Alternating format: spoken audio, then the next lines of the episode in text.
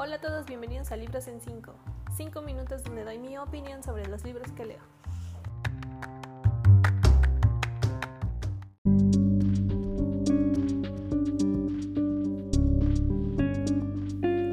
Hola, gracias por estar una vez más aquí conmigo. En esta ocasión les traigo Muerte contra el reloj de Jorge Cepeda Patterson.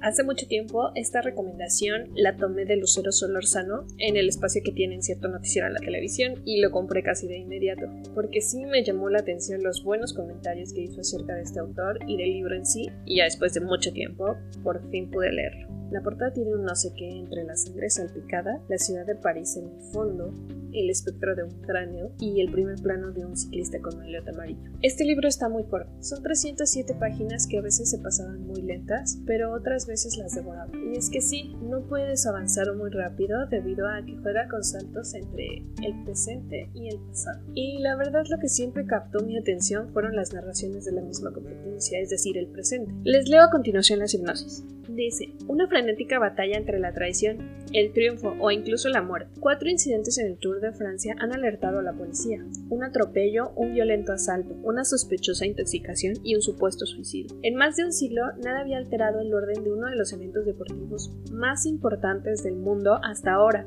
que es evidente que hay un asesino en el pelotón de corredores. Mark Moreau, miembro clave del equipo cuatro veces campeón, es reclutado para seguir de cerca las huellas del culpable. Mark sabe que con tal de ganar una sola etapa del Tour, hay ciclistas dispuestos a morir en descenso suicida a más de 90 km por hora. Pero ahora también hay algunos dispuestos a matar para conseguirlo. En una competencia que parece destinada a la desgracia, en la que todos los que están involucrados se convierten en víctimas y culpables, Moreau tiene frente a sí la oportunidad de su vida y tendrá que decidir entre la traición, el triunfo o incluso la muerte, en una frenética batalla en solitario contra el cronómetro. Algo muy raro me ocurrió con este libro y es que en temas del que todo el mundo ha escuchado hablar, pero del que en realidad no sabemos nada, esta novela sí me gustó desde el principio. Y es que aprendí muchas cosas nuevas del mundo del ciclismo, o sea, muchos tecnicismos, reglas, papeles y a veces siento que es como cualquier industria millonaria.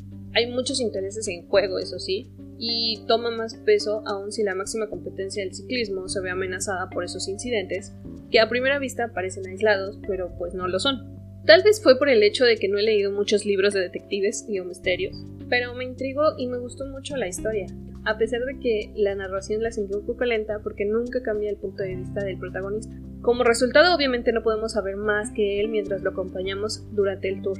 Él mismo comienza a levantar una lista de sospechosos y mientras más pasa el tiempo, la lista se vuelve más grande, incluyendo a las personas más cercanas a él. Steve Panata, su mejor amigo de toda la vida, Fiona, su novia, y el coronel Lombard, una de las personas que más ha impulsado a Mark en su carrera. Esta narración te avienta toda la impresión de golpe, y a veces eso sucedía entre dos temas que me llevaron a cuestionarme incluso el resultado de mis decisiones. En primer lugar está la participación de Mark. Es un miembro clave del equipo francés que está compitiendo. Es un principal gregario y solamente está detrás de su amigo Steve, que es el corredor líder. Las preguntas que plantea acerca de este dilema con el que Mark pelea a lo largo de toda la historia son muy buenas para plantearlas a cada uno de nosotros sobre ambiciones, aspiraciones, lo que sacrificamos o lo que estamos dispuestos a tomar sin escrúpulos. ¿Cuál es la verdadera línea entre el respeto e el impulso de hacer las cosas de diferente forma? ¿Cuál es tu verdadera integridad moral cuando se trata de competencia? Cada vez que el libro avanzaba, me gustaban menos las mezquindades de Steve, la insistencia de Fiona y la lealtad del mismo Mark. Entonces ya no podemos más que seguir, o sea, como en una mesa de ping-pong, los pensamientos del mismo Mark. Y ahí nos damos cuenta de cuáles serían nuestras acciones como resultado de todo lo que vive, pueden coincidir o pueden diferir de las de él. En segundo lugar está el tema de los asesinatos. Llegué a dudar absolutamente de todos. Lo mismo del ping pong pasa con tantos sospechosos porque son miles las personas que tienen mucho que ganar o perder en esta competencia. Al grado que como Mark llegué a sospechar de todos como resultado de solo contar con su narración. Mi mente no dio más.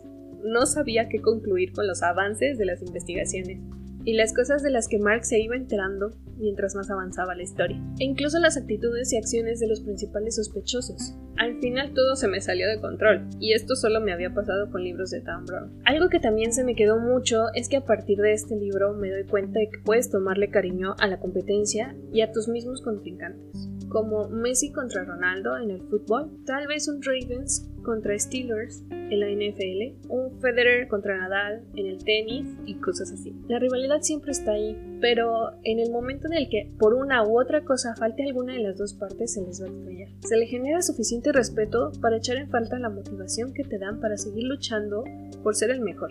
El final es para mí algo que me deja muy intranquila. Solo tenemos pensamientos, sentimientos y conocimientos de Mark sobre cómo van pasando las cosas. Y así como suele pasarnos a nosotros mismos, podemos creer que tenemos la verdad o estar completamente equivocados. incluso puedes confiar en la gente que más te quiere y puedes llegar a desconfiar de ellos también. Este libro me dejó un final completamente abierto para las interpretaciones de que cada uno le da los últimos pensamientos y acciones de cada personaje.